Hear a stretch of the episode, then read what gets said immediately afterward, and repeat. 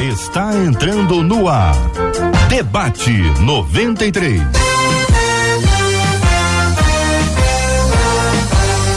Realização 93 FM. Um oferecimento Pleno News. Notícias de verdade. Apresentação J.R. Vargas. Alô, meu irmão. Alô, minha irmã. Aqui fala J.R. Vargas. Estamos de volta, minha gente. Começando aqui mais uma super edição do nosso debate 93 de hoje. Que a bênção do Senhor repouse sobre a sua vida, sua casa, sua família, sobre todos os seus, em nome de Jesus. Bom dia para os nossos queridos debatedores, pastor Sil Farney. Bom dia, pastor. Bom dia, Jota. Bom dia, queridos ouvintes. Que prazer estar aqui mais uma vez. Que seja um tempo de partilha, de aprendizado. Deus abençoe a todos. Pastor Alexandre Esquerdo conosco no debate 93 de hoje. Bom dia, pastor. Bom dia, JR. Um prazer estar aqui mais uma vez no debate 93. Pastor Oswaldo Lobo Júnior também está conosco no debate 93 de hoje. Bom dia, pastor Oswaldo Lobo Júnior.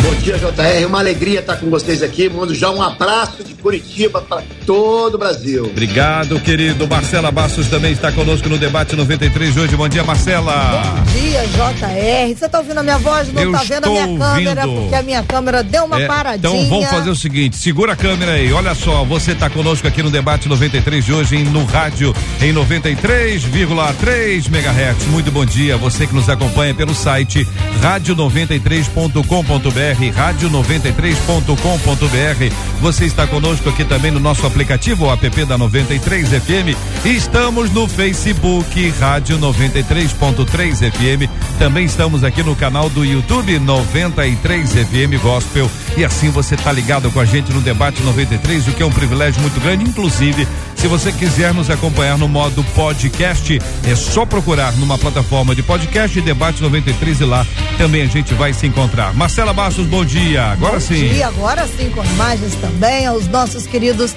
debatedores, que é bom demais tê-los conosco, aos nossos ouvintes em todas essas plataformas que você disse, mas que tem em comum, sabe o quê? Hum. Expectativa. É. E é o que a Jane, hum. que é de engenheiro pedreira, mas nesse momento está trabalhando em Botafogo, Tá me contando aqui é? pelo WhatsApp, dizendo: olha, ah. eu tô é pronta para mais um pouquinho de conhecimento com esses homens e mulheres de Deus, porque eu não perco o debate 93 por nada. Isso é muito bom. Marcela, nós temos hoje aqui ah, na, na nossa presença aqui o pastor Silfane. Eu acho que o pastor Silfane imita alguém. Eu acho. É. Não, Silfane. Será, pastor? Você tem cara que, que é imitador. É, não, sei. não, nem sabe, né? Nem sei. Nem sabe se está imitando alguém. Tá nem falando e o esquerdo? O que, você acha do esquerdo? O esquerdo imita. Não. Também não imita o esquerdo?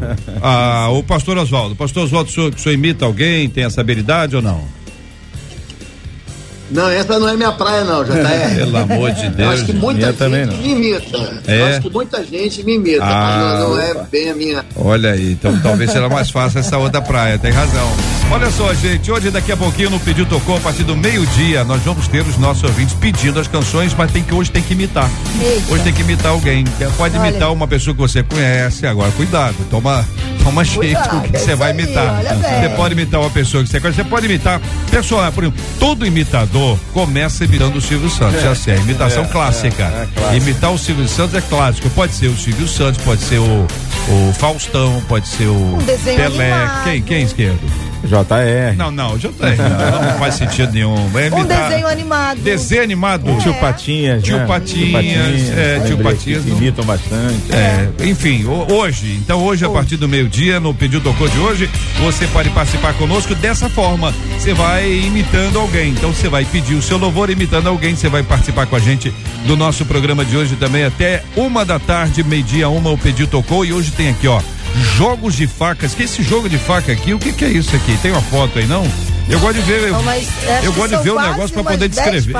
É mesmo? Jogo, é? é? mesmo? É. Isso Faz tudo de facas? facas então tem esse jogo de facas, tem camisa do Louvorzão, que vai acontecer no dia 20 de novembro. E ainda tem três ingressos por Circo Vostok no Bangu Shopping de quinta a domingo. Isso de 11 a uma da tarde.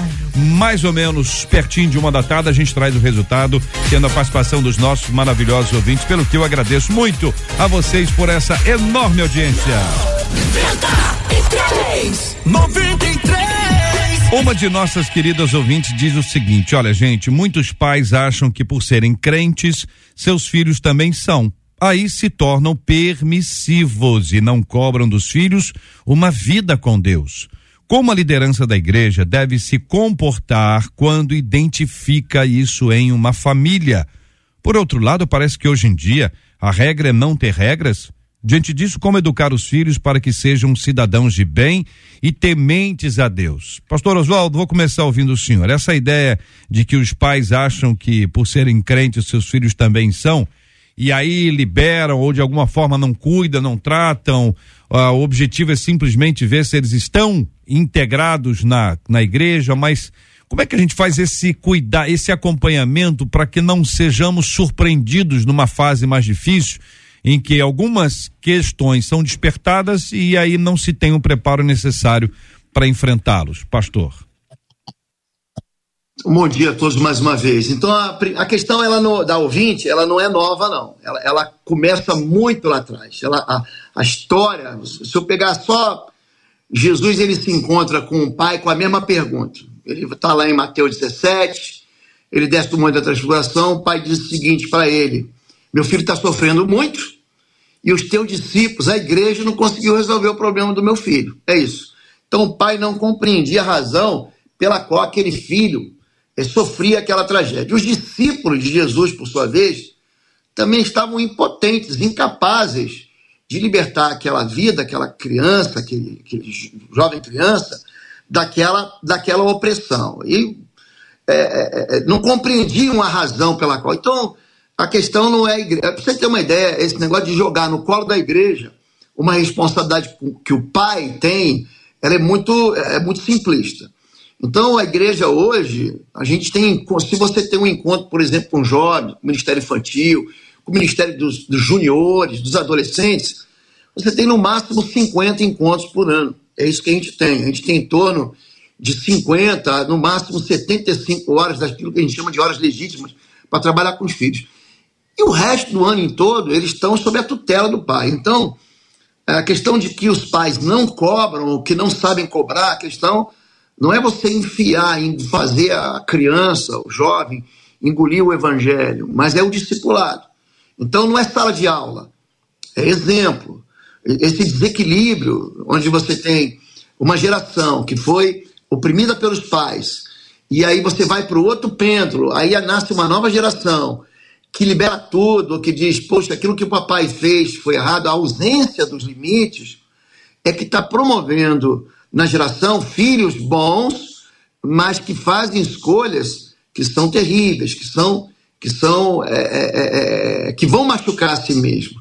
Hoje nós temos um outro fator que, que determina isso, é o aliciamento sociocultural. A gente vive numa sociedade que ela é absolutamente permissiva. A próprio meio em que os nossos filhos estão vivendo é um meio que é, solta qualquer, tira qualquer tipo de, de proteção, que mesmo que os pais queiram dar, mesmo que a igreja queira dar. Então, o cerne fundamental de problemas dos filhos são os lares que estão intoxicados, que estão vivendo. A gente fala muito sobre estruturas familiares disfuncionais e que estão promovendo isso na vida dos próprios filhos. Então a resposta, uhum. ela, não, ela, não, ela não tem uma variante, ela não tem uma variável. A verdade, a pergunta, ela, você pode somar ela uma série de variáveis, porque ela tem múltiplas respostas. Então, Hoje nós temos orfandade paterna e materna, nós temos colapsos do papel entre o pai e a mãe no casamento. O pai troca de, de lugar com a mãe, a mãe troca o pai, é um ausente, a mãe é o capitão nascimento dentro de casa. Pais desautorizados é, pelo próprio pecado que eles vivem. Você, dou exemplos aqui. Davi, por exemplo, ele ganha o mundo inteiro e perde os filhos.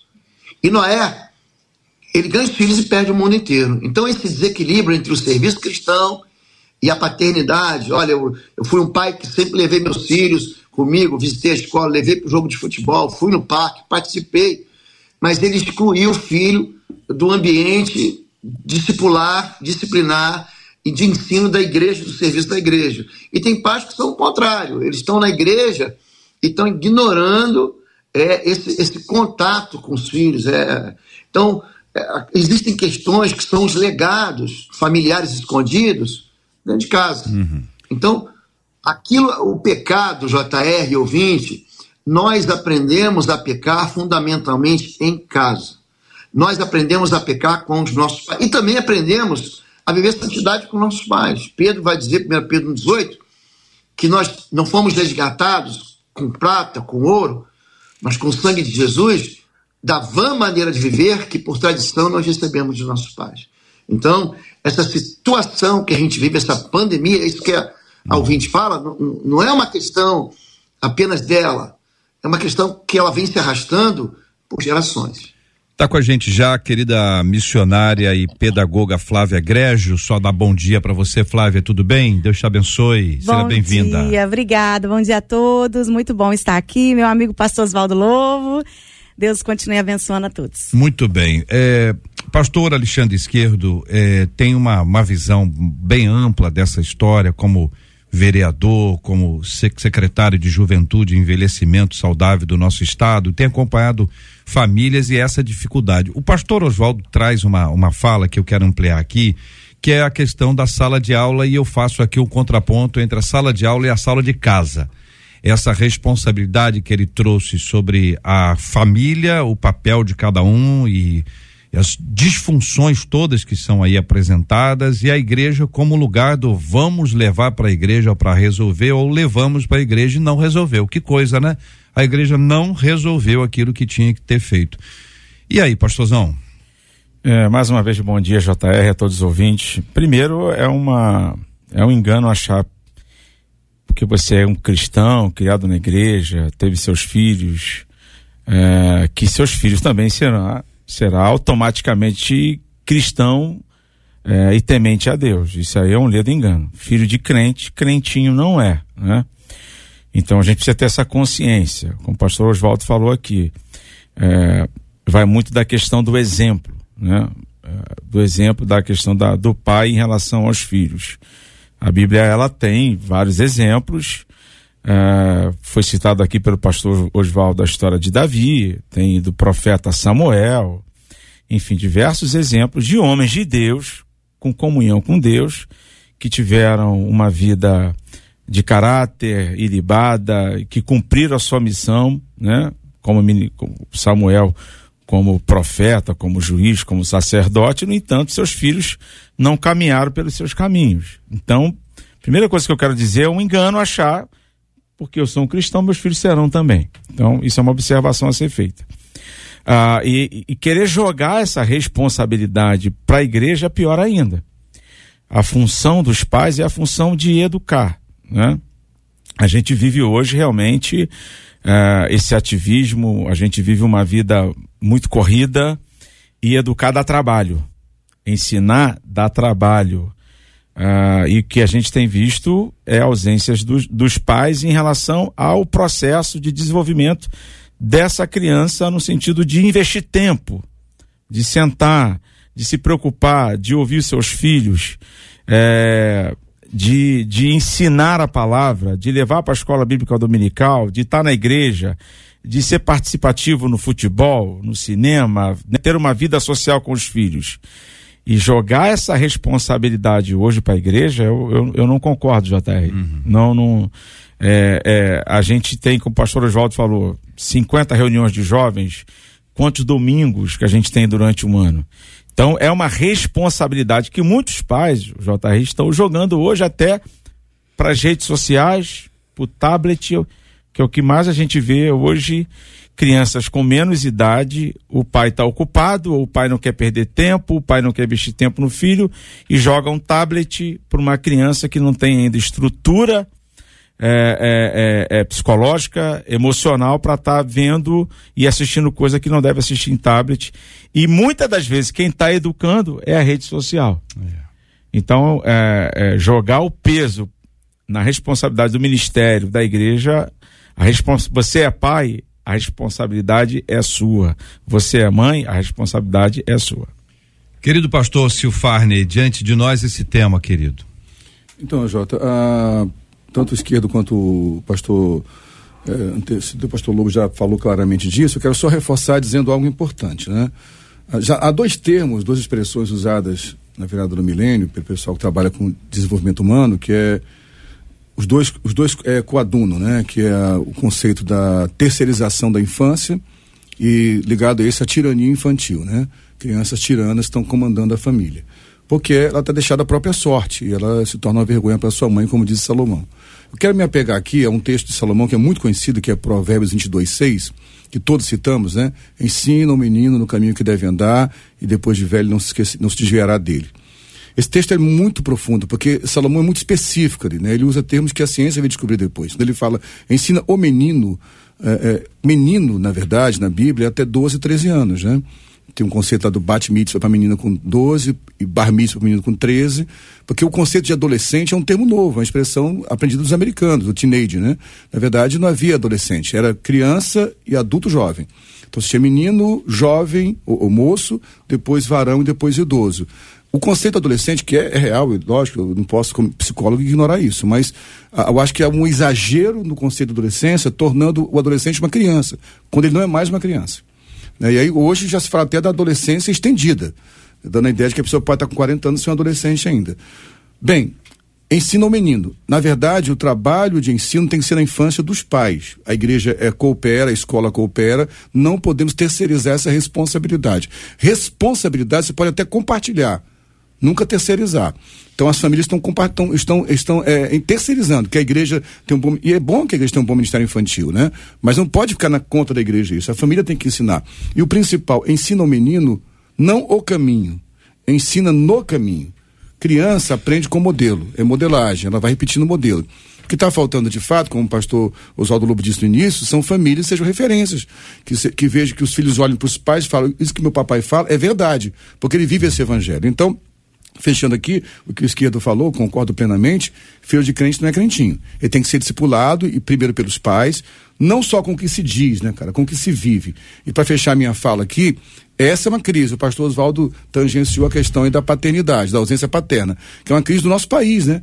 Que sofre com a ausência paterna. Então nós precisamos, eu acho que a maior resposta que a igreja pode dar a essa sociedade caótica são famílias saudáveis. Não são tempos bonitos, não é sucesso de igreja, não é crescimento numérico, todo corpo saudável cresce, ok? Mas são famílias saudáveis, onde os pais realmente são pais, onde a mãe realmente é mãe, onde os filhos realmente são filhos, e onde o casal realmente é casal.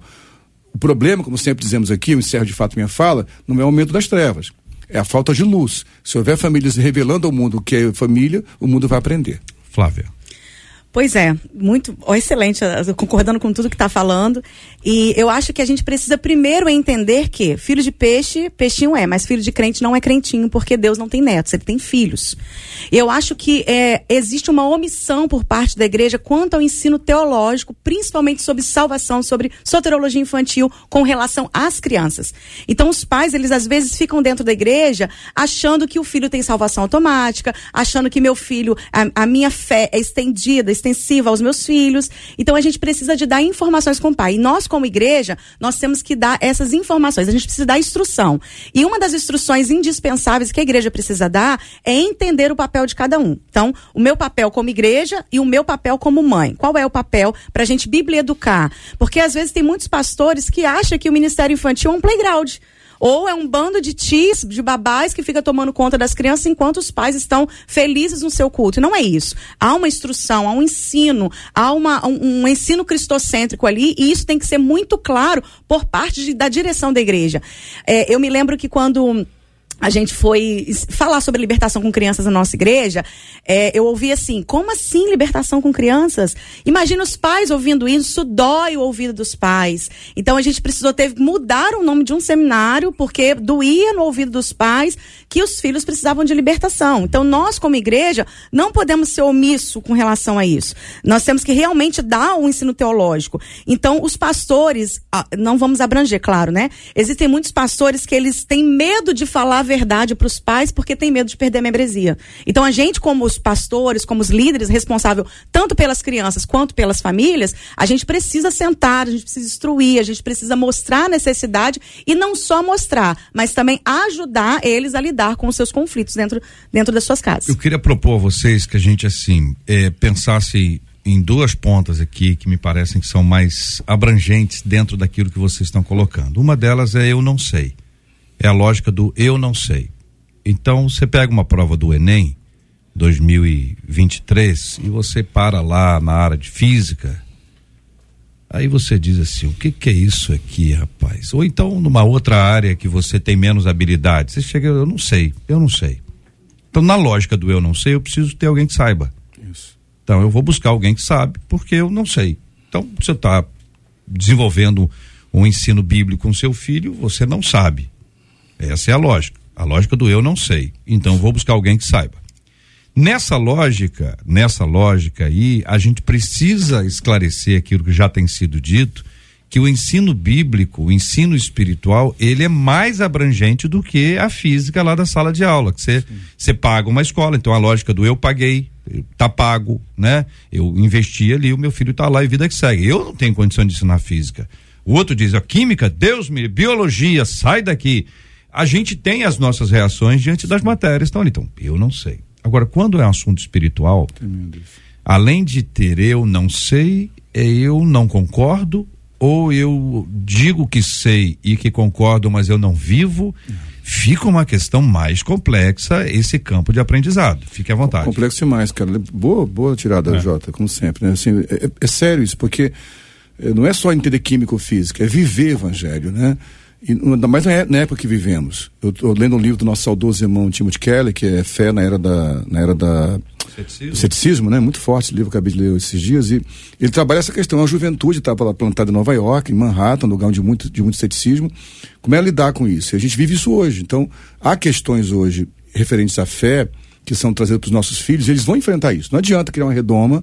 Ah, é bom botar o seu filho na escola cristã? Benção, ok. Mas ele vai ter que ter contato com o mundo. A gente não tem que ter medo de universidade federal que há, de fato, nas universidades federais ideologias, há.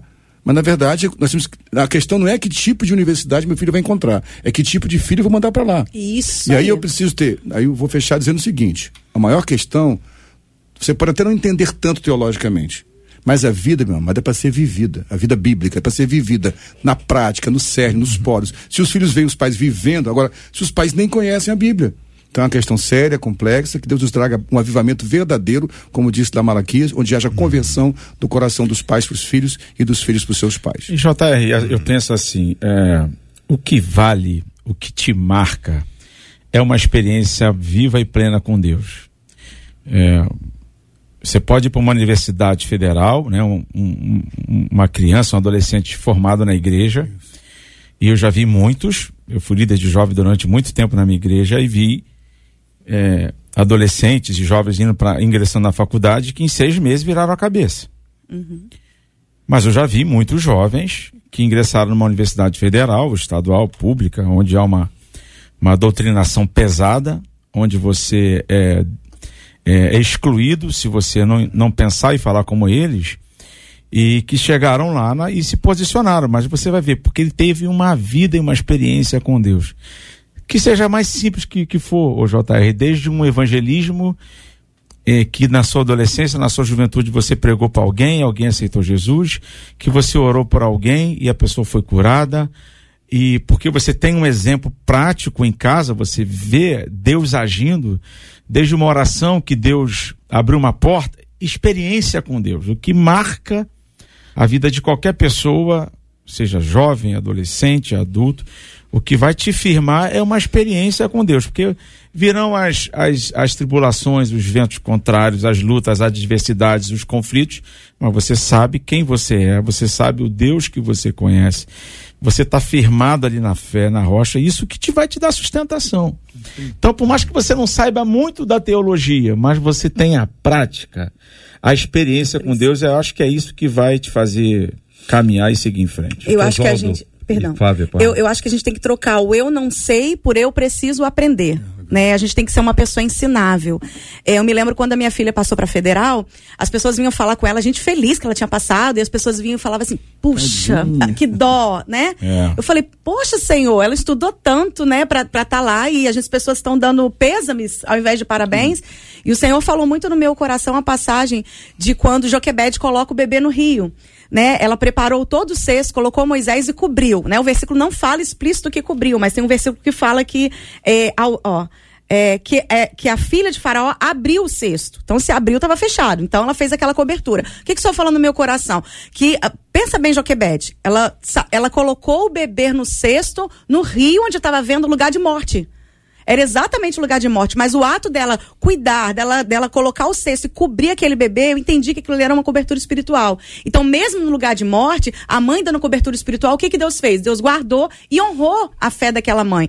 Então, é, quando a gente coloca os nossos filhos, eu, eu sinto que às vezes as pessoas querem colocar os filhos em escola cristãs, mas não é porque às vezes está indo contra o que as outras escolas estão ensinando, mas é uma sensação de conforto.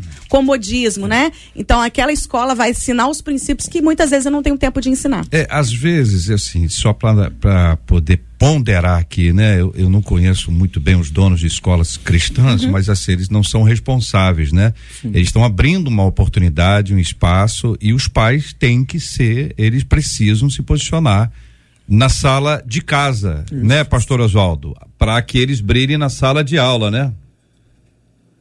É, olha, eu, tô, eu, quero pegar assim e fazer um link entre as falas é, dos nossos é, é participantes aqui. Veja, eu quero, quero dar um exemplo muito simples para o ouvinte. Você imagina uma tartaruga mãe. A mãe tartaruga, ela vai para a praia, ela abre um buraco, ela coloca aqueles ovinhos e tapa o buraco. Tá bom? Vamos pensar em gerações aqui. Enquanto aquele ovinho está dentro do buraco, tapado com areia, ou seja, ele é pequeno, é muito difícil. A gente vê, a gente, a gente que acompanha canais de, de, de, de televisão, pode vir um predador ali, descobrir aquele ninho e devorar aquela, aquele, aquele ovinho, né? aquela tartaruguinha. Mas normalmente a enorme maioria, hum. ela vai romper os ovos e vai sair para a areia. Então a gente, a gente vai comparando as gerações. Enquanto o pai traz a criança para dentro da igreja, a criança ela de fato está protegida. É muito difícil descobrir uma criança que tem que estar tá aí até o junior, que não quer saber de igreja, se o pai quer saber de igreja. Ah, o nosso perigo não está aí. A questão é quando a tartaruguinha ela sai do ovo, começa a andar na areia, aí vem um caranguejo, vem uma ave, ela entra ali no rasinho e ela está lidando com predadores da mesma idade. Agora, preste atenção. Nós temos uma ponte entre uma geração onde nós mais perdemos crentes, sabe o que é? É quando eles saem da adolescência para a juventude. Porque eles vão para o alto mar, eles vão para as faculdades, eles vão para o trabalho, e eles vão enfrentar os tubarões. Então eu quero trazer isso para dentro da igreja, tá bom, gente? Existem duas influências que devem ser combinadas. Essa tensão que foi dita aqui entre teologia e relevância, a verdade, ela é atemporal. Mas o que acontece? Quando você pega algo e transforma a verdade em circunstância, eu começo a deixar de lado a verdade para cuidar desse. E a gente fica o quê? Dando tiro na água aqui. Lembra a Batalha Naval? Eu queria acertar o hidroavião, queria acertar o cruzador, acerto a água. Então, o que acontece? A, a, a única chance que a gente tem de, de mudar esse quadro é envolver os pais na igreja. É trazer os pais para dentro da igreja e envolver eles. Hoje não se fala, se fala em escola de pais quando? Quando o pai é pequeno, quando, a, quando o filho é pequeno, quando a criança. Vamos fazer uma escola de pais para ensinar a educar os pais. Mas tem uma lacuna aí. Não existe, é muito difícil você ver uma escola para pais de adolescentes. Por quê? Essa é uma fase que a gente perde, onde nossos filhos estão sendo devorados é, por esse mundo que ele é perverso mesmo. Então nós não estamos preparando. O pai pergunta assim: eu, meu filho fez tantos anos, eu já devo dar um celular? Foi falado aqui que os tablets, que a rede social, isso notoriamente é influenciado. Assim, a gente não ocupar esses lugares que estão sendo culpados. Eu não estou culpando a mídia, não, eu estou culpando a falta de zelo, a falta de, de experiência. A gente está migrando, a, a, verdade continua sendo verdade, mas não está sendo transmitida para a geração com a velocidade que a gente tem. Então hoje, você faz um vídeo de uma hora, o jovem não vê. Você pergunta para o jovem assim, qual o horário do Jornal Nacional? Eles não sabem. Quem tem mais de 30, menos de 30 anos, não sabe o horário do Jornal Nacional, porque isso perdeu força. Agora você pega o menino no, no TikTok, ele faz assim, ó. Ele vai passando o dedo, e se o vídeo tem mais de um minuto, ele não vê.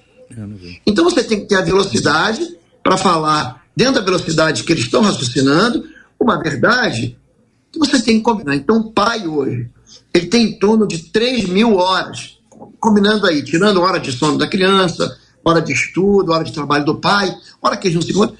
Os pais têm mais de 3 mil a 4 mil horas por ano.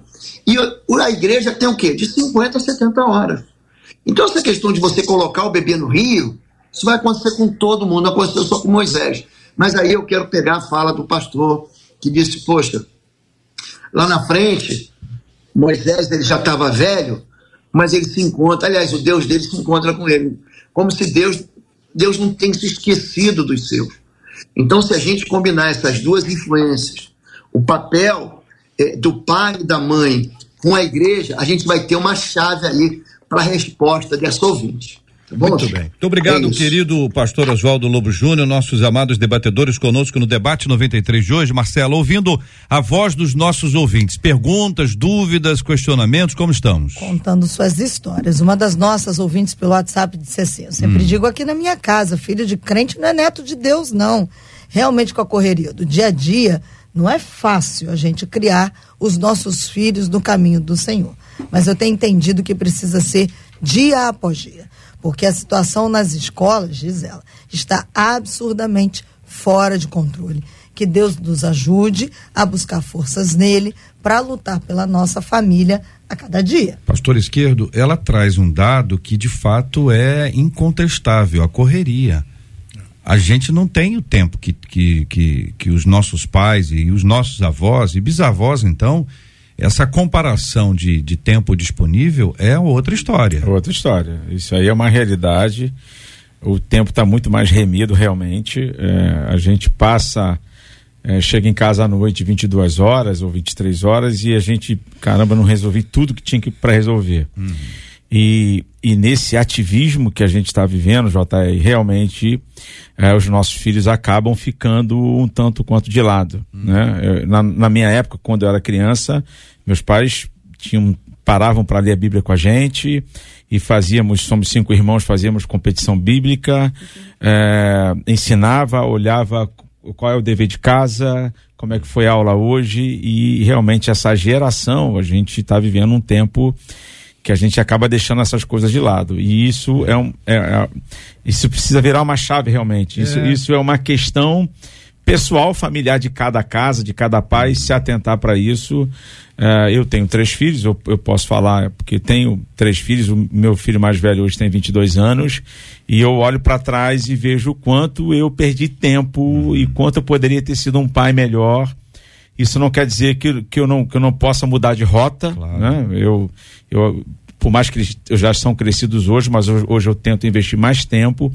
E a gente vive nesse ativismo até por causa dos filhos. É. Né? Os pais, eu, eu tenho é. que trabalhar porque eu tenho filho, eu quero dar melhor educação para meus filhos, eu quero investir nos meus filhos, mas a gente, a gente acaba deixando esse, esse, essas. E o filho tem uma necessidade, ele grita por hum. isso. Né? A ausência do pai, o abraço, o carinho, a atenção.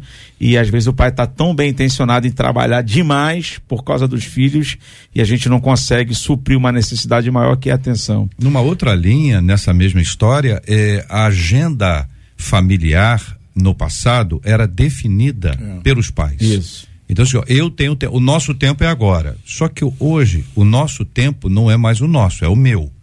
Não é o seu. Não é o do outro, do outro. Então, assim, às vezes, numa casa que tem cinco pessoas, como é o seu caso, você pode ter cinco agendas, todas elas importantes. Exatamente. E elas, e elas não, não se associam, elas concorrem. E que é um problema que vai se ampliando, né, Marcela? Pois é, e amplia, mas também tem gente que joga na conta hum. das questões é. de escândalos no meio evangélico. É.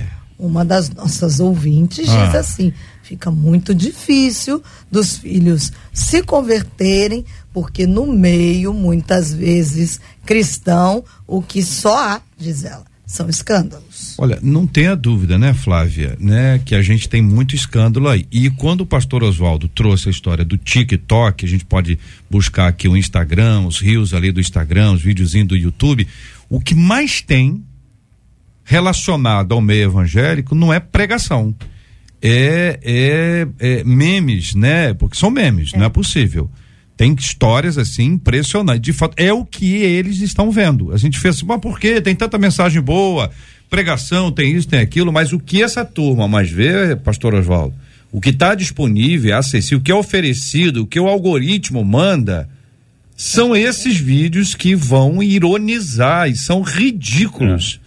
Existem coisas que estão, estão sendo feitas em igreja, são barbáries com a nossa fé. Eu penso que quando você, né, pai, você Mas... serve ao Senhor e você ensina aos seus filhos que a gente está servindo ao Senhor e que a obra é de Deus, não é de homem, não é do homem, eu acho que vai acontecer escândalos como acontece em todos os outros setores da sociedade, uhum. né? Mas o pai, ele tem que saber é, como falar com os filhos, como lidar com os filhos, e não assim, ah, o pastor fulano fez isso. É, ele fez, porque não é você afirmar aquilo. Ele fez, porque é, é, qualquer um de nós estamos sujeitos a cair e acontece isso mesmo, então nós temos que seguir a nossa caminhada, olhar para o alvo e não, não permitir que aconteça conosco. Eu acho que tudo é a maneira que os Sabe pais que acontece, falam. Não é a televisão que a gente via junto. E cada um tá num mundo claro. diferente Pastor, ali. Olha, quem, né? quem é, são os pais que incluem os filhos é. na igreja, né? Uma sociedade, a igreja é uma sociedade. E aí, às vezes, o pai sai de dentro do culto, entra no carro, o filho tá sentado atrás e o pai tá falando mal do pastor. Uhum. O pai tá falando mal da irmã, o pai tá falando que o, o, o outro irmão fez isso. O coral. E, exatamente, colocando defeito, a falando coxinha. um monte de coisa. O banheiro tá sujo. Aí, aí o filho que tá Mas atrás crescendo chata, na igreja. Né? Tem gente chata. Então, tem. Vai falar que eu vou ficar aqui na igreja? Não. Fulano faz isso, ciclano é, faz é, aquilo. Mas Qual aliado a isso tudo, né, pastor Oswaldo, ainda tem essa questão que a internet reproduz o que há de pior. É. Porque é o que dá ibope, é, né? Existe aí uma lacuna. Existe uma lacuna aí, JR. Uhum. Olha só. É, eu, eu, falei aqui que verdades são atemporais. Os valores são atemporais. Agora, as inovações, elas são temporárias. O Orkut passou, o Facebook está acabando, você sabe disso. Então, daqui a a maneira como você comunica, ela muda. Rádio, TV, jornal, carta, e-mail, WhatsApp, a, ver, a verdade continua a mesma. A velocidade, então, em primeiro lugar, a gente precisa encontrar um lugar para entrar no meme, não com as coisas ridículas, mas com os valores eternos. Então, se a igreja ficar reclamando do meio de comunicação, a igreja não comunica o que tem que comunicar. Então, a maneira como se comunica pode ser diferente, mas a verdade tem que ser a melhor. A pergunta da ouvinte é: o mau exemplo dos pastores, da liderança, dos maus exemplos evangélicos. Eu concordo com ela, mas veja bem: se o exemplo familiar é o primeiro, o fundamento é, é o primeiro, por que, que a, a desgraça uhum. familiar tocou na família de Davi? Porque ele foi o causador. O escândalo não estava na igreja, o escândalo estava dentro de casa. Deus vai dizer para Davi: o que você fez escondido, os teus filhos vão fazer à luz do meio-dia. O que você fez nas trevas, os teus filhos vão fazer debaixo da luz do sol. E, e, isso, isso, isso foi Davi que promoveu isso. Então, é muito fácil dizer assim: os escândalos estão na igreja. E sempre tiveram. A célula de, de, de, de, de Judas, Judas foi se enforcar. Você não conta a história de que a célula se desfez. Que aquele pequeno grupo, que eram 72, depois 120, foram embora. É claro que os exemplos eles arrastam, mas o posicionamento do pai dentro de casa, da mãe dentro de casa, ele, ele exerce uma influência que é muito mais forte. Agora, sim, eu concordo quando a gente diz que a internet é um meio de influenciar, é, a gente está aqui na internet. Esse, uhum. esse, esse, esse, esse, modelo de, de comunicação está aqui na internet e ele sobrevive durante um tempo. Daqui a 100 anos, eu não sei se essas mensagens, daqui a 50 anos, do jeito que está indo, elas vão, elas, elas vão ter força dentro do contexto é, de comunicação que vai ter daqui a 50 anos, do jeito que as coisas estão indo. Entendeu? Na, na verdade. Então, não é só a, a, o que você comunica que é a verdade. Isso não vai mudar nunca. É a maneira como se comunica. Ah. Não tem jeito. Um pai que semeia. O pastor citou aqui Provérbios, né? Citou Salomão. Ele falou a verdade é aquilo que a gente está semeando em casa, que a gente vai colher lá na frente. É, não adianta. Se você não pagar agora, você vai pagar lá na frente. É, pecado é que nem cartão de crédito. Dá uma alegria quando você gasta, mas a conta vai chegar no final do mês. É Eu vejo a mídia igual um restaurante self-service. Tem várias coisas ali para você comer. Quem escolhe é você. Então, o problema não é a mídia, é o que você escolhe na mídia. É, exatamente. E, e, o que a gente está falando é que o que está sendo. O restaurante que, que os mais novos estão frequentando não são frequentados pelos mais velhos. A gente não sabe. O que eu estou dizendo é que a gente não sabe o que está acontecendo. Cada um sabe, porque nós somos um mundinho. Esse negócio que, que o mundo é uma ilha tal, acabou, o negócio não tem ilha. É, é, tudo acontece ao mesmo tempo, só que de forma separada. Se é que eu me faço entender. Marcela, vamos para o outro ponto. Também tem mãe que acha que oh. não deve exigir fé do filho. Ela diz: Eu sou cristã. Exigir fé. E não. ela usa a expressão: Não exijo fé da minha filha. Sim. Ela prossegue. A questão da exigência. Ela diz: Acho que é minha filha que deve decidir o caminho que ela vai seguir. Então, eu deixo ela livre. Uhum. Fala essa ouvinte. Pastor Silfarne, vamos lá, ajuda aí. É, primeiro, não tem como exigir fé de alguém. Lógico que não. Fé é uma experiência pessoal. Agora, eu posso ser uma referência para essa pessoa.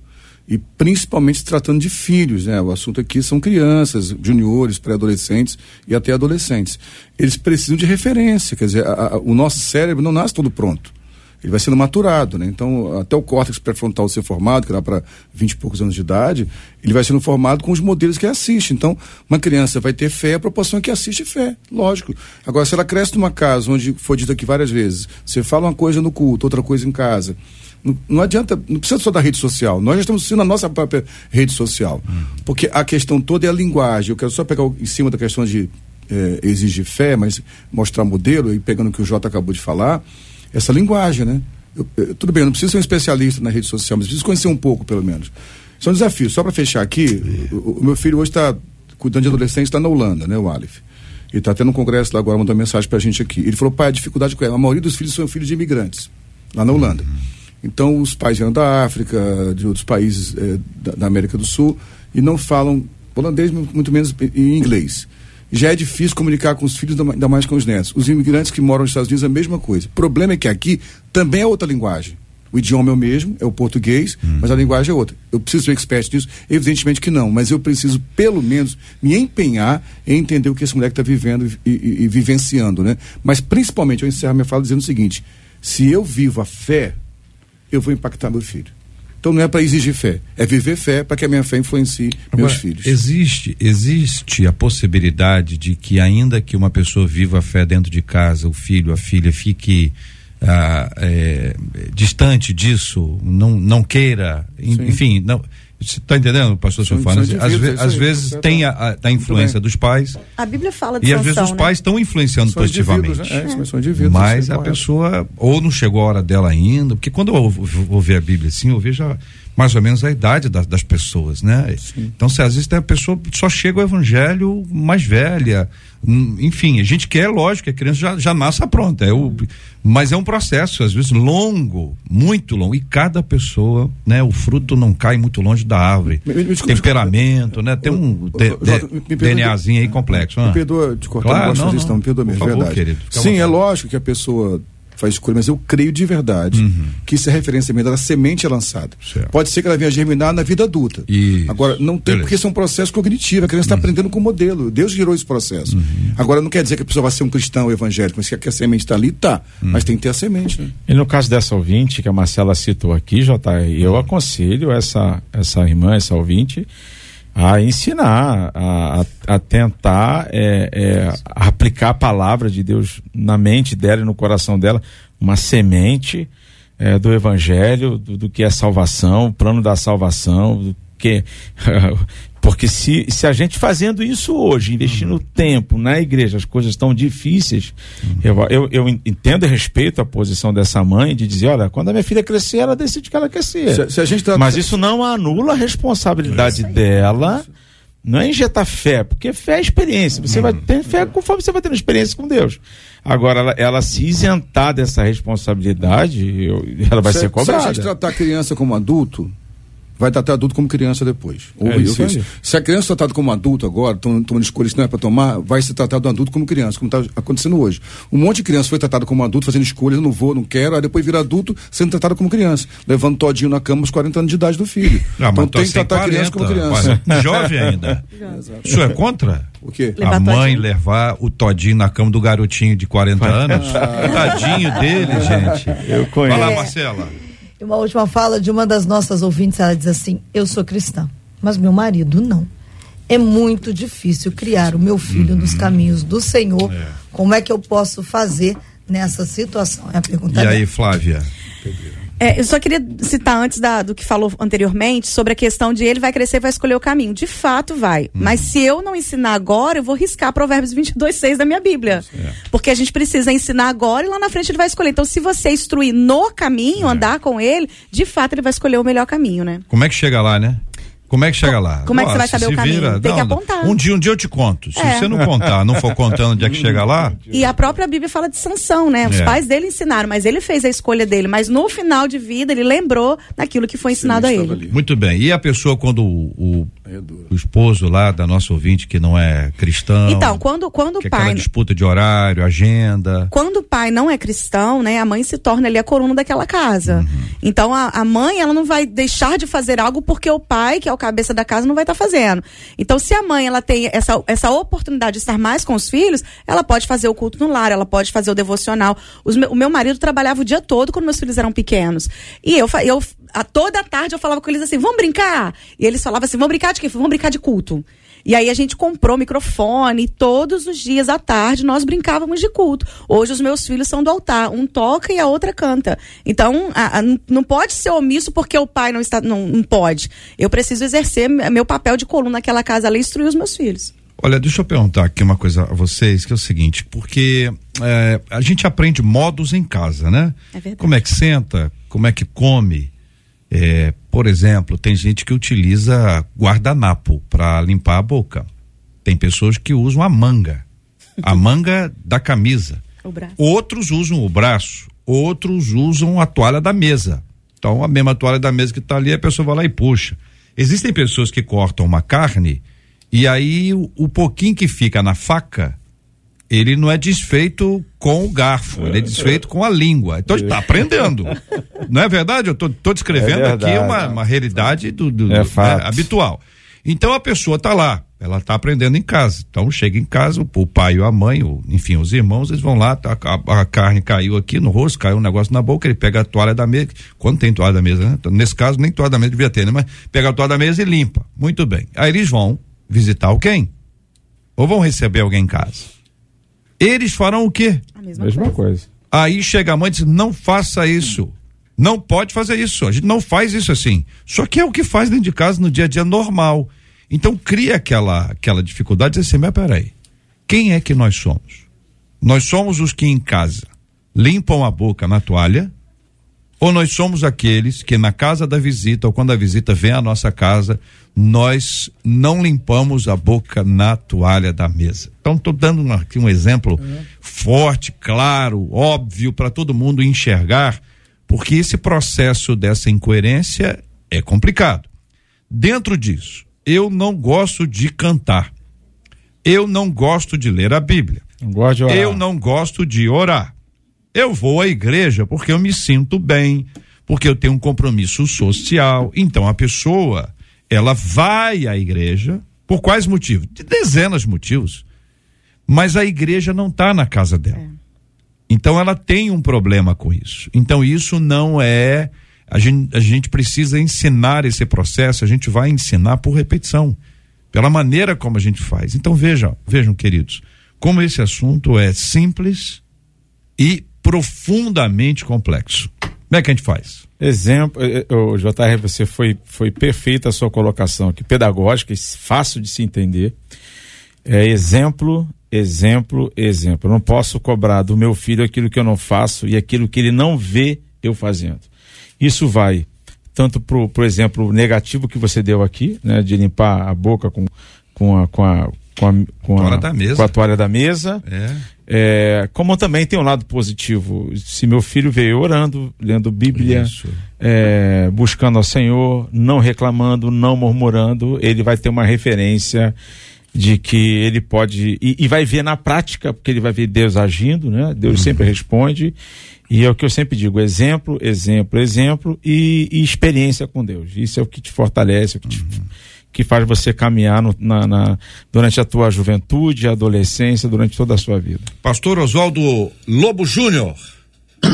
Eu quero responder essa mãe agoniada aí, porque o marido não é crente, então ela não, ela não tem o favor de alguém, são dois exemplos dentro de casa, né, para levar os filhos. Então, eu, eu gosto de pegar exemplos, né? Por exemplo, Ana, ela gera um filho pela fé, logicamente que tem a participação biológica do seu marido, Eucana, mas ela gera um filho pela fé sem o apoio do marido que queria dar coisas para ela, queria dar sabores para ela.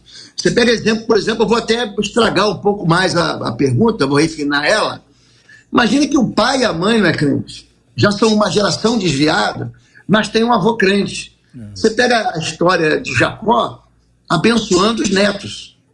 Você, 1 Coríntios capítulo 7, verso 14, diz que a mulher é, ela santifica o marido que é descrente e também santifica os filhos. Então, se você pegar é, essa ideia de que não tem pai, hoje, como a gente está vivendo um ambiente em que está chegando na igreja, cada vez mais, isso é, é, é, é, é uma, é uma questão do nosso país. Não dá para selecionar a ovelha. O pastor não escolhe a ovelha, é a ovelha que escolhe o pastor.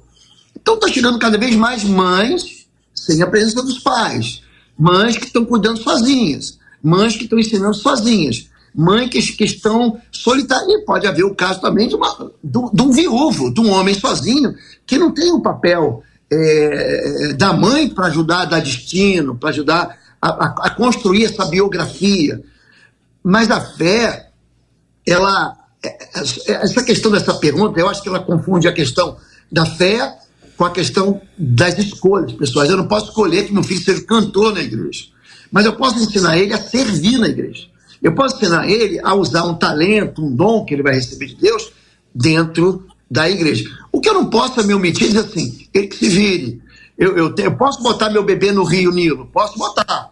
Ó, é lei botar o bebê no Rio Nilo. Mas eu vou pegar o exemplo da Flávia, eu tenho que, tenho que aprender a cobrir o meu filho. Entendeu? Então a fé, pegando o exemplo do pastor, ela vem pelo ouvir, ela vem por dar crédito àquilo que você ouve. Naquele tempo não tinha essa educação formalizada como a gente tem de escolas. Então as pessoas ouviam e cantavam. Os louvores, os salmos eram a maneira da gente aprender a palavra de Deus. Eram decorados, como a gente decora hoje as canções que tocam aqui na rádio. Entendem isso? Então, a harmonia dessa mãe, mãe, se você mantiver os teus joelhos dobrados, a gente sempre fala, a gente sempre ensina, pais de joelhos, filhos de pé, mãe de joelhos, filho de pé. Aquele pai que se ajoelha diante de Jesus e diz assim, ó, a minha filha está morrendo, Jairo.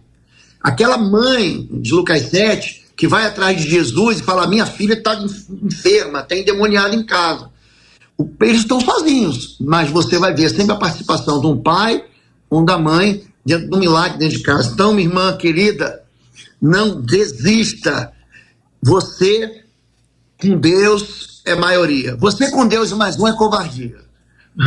Mas a gente com Deus é maioria. Amém? Muito bem, minha gente. Estamos aqui no nosso debate 93 de hoje. Eu quero agradecer a vocês, queridos e amados debatedores presentes hoje aqui, conversando sobre um assunto tão importante.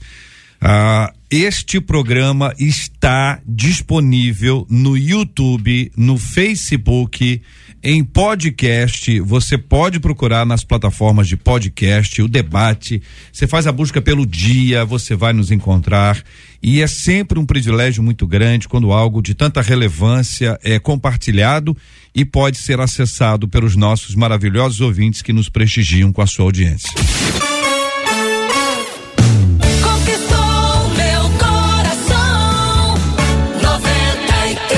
Dia depois do outro, né, gente? É um tema depois do outro. Aqui uma outra ouvinte nossa dizendo: confesso que eu estou decepcionada com muitos crentes. Olha aí, pega, pega a ficha, hein, ouvinte. A minha chefe e duas colegas são evangélicas. Começa aí, Flávia. Tudo depois vem o mais. Mas não dão o menor testemunho. Olha só. Elas são falsas. Elas são mesquinhas. Elas são grosseiras, vingativas e bajuladoras. Mas não sobrou nada. O que, que é isso? falsa, mesquinha, grosseira, vingativa e bajuladora. Não consigo tolerar isso. O que está acontecendo com essas pessoas? Porque hoje, para alguns, quase tudo no evangelho é relativo e permitido. Como mostrar e fazer as pessoas entenderem que estão sendo motivo de escândalo para o nome de Deus?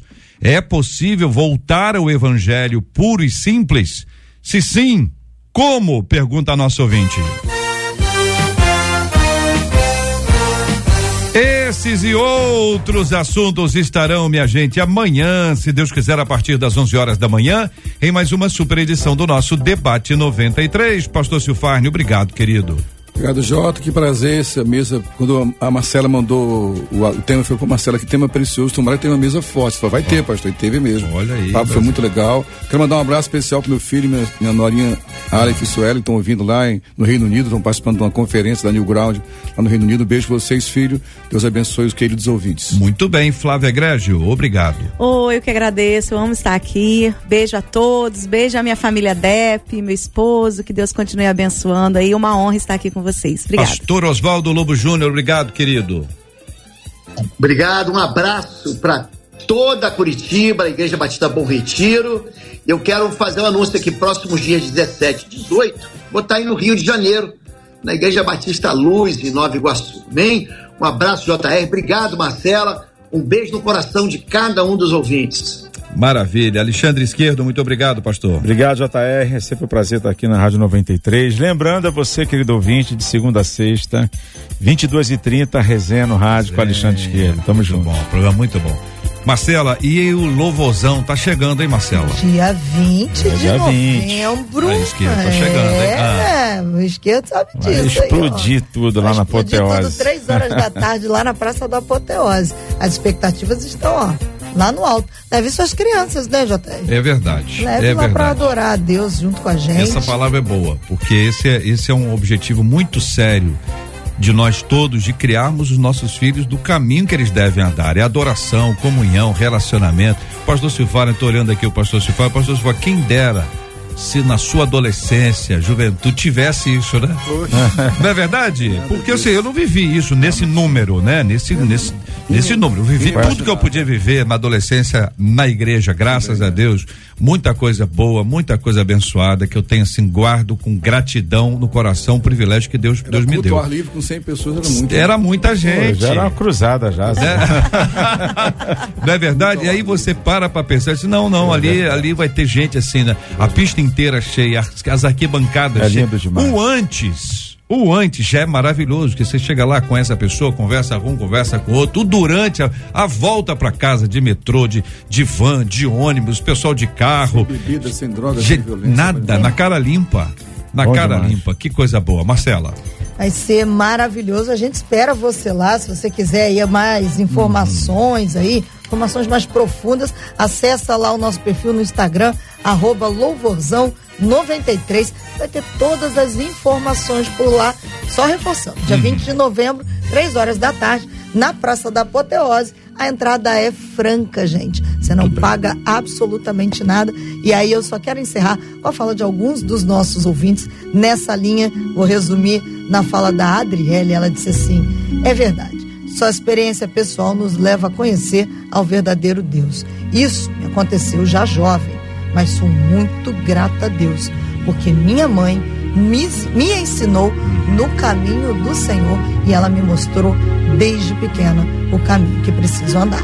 Graças a Deus por esta querida ouvinte, e por tantas ouvintes, nós louvamos o nome do Senhor e vamos orar juntos. Pastor Alexandre Esquerdo vai orar conosco, vamos colocar esse esses temas diante de Deus. Temos orado pela cura dos enfermos, consola os corações enlutados e pela paz.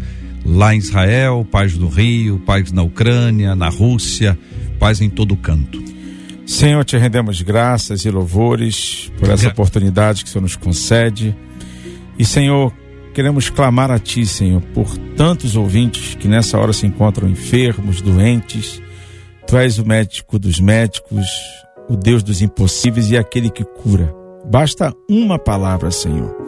Te rogamos, ó Deus, para que haja paz em nossa cidade, em nosso estado, que haja paz em Israel, em países, ó Pai, que estão em guerra, que o teu mover, que a tua mão venha agir, Senhor, nesses lugares, ó Pai, que o Senhor venha trazer tranquilidade, prosperidade, Senhor. Te pedimos pelo louvorzão, Senhor, no dia 20 de novembro, que seja um ato profético que venha impactar nossa cidade, nosso estado, que seja um dia de salvação de vidas, de conversão de almas para o teu reino, Pai.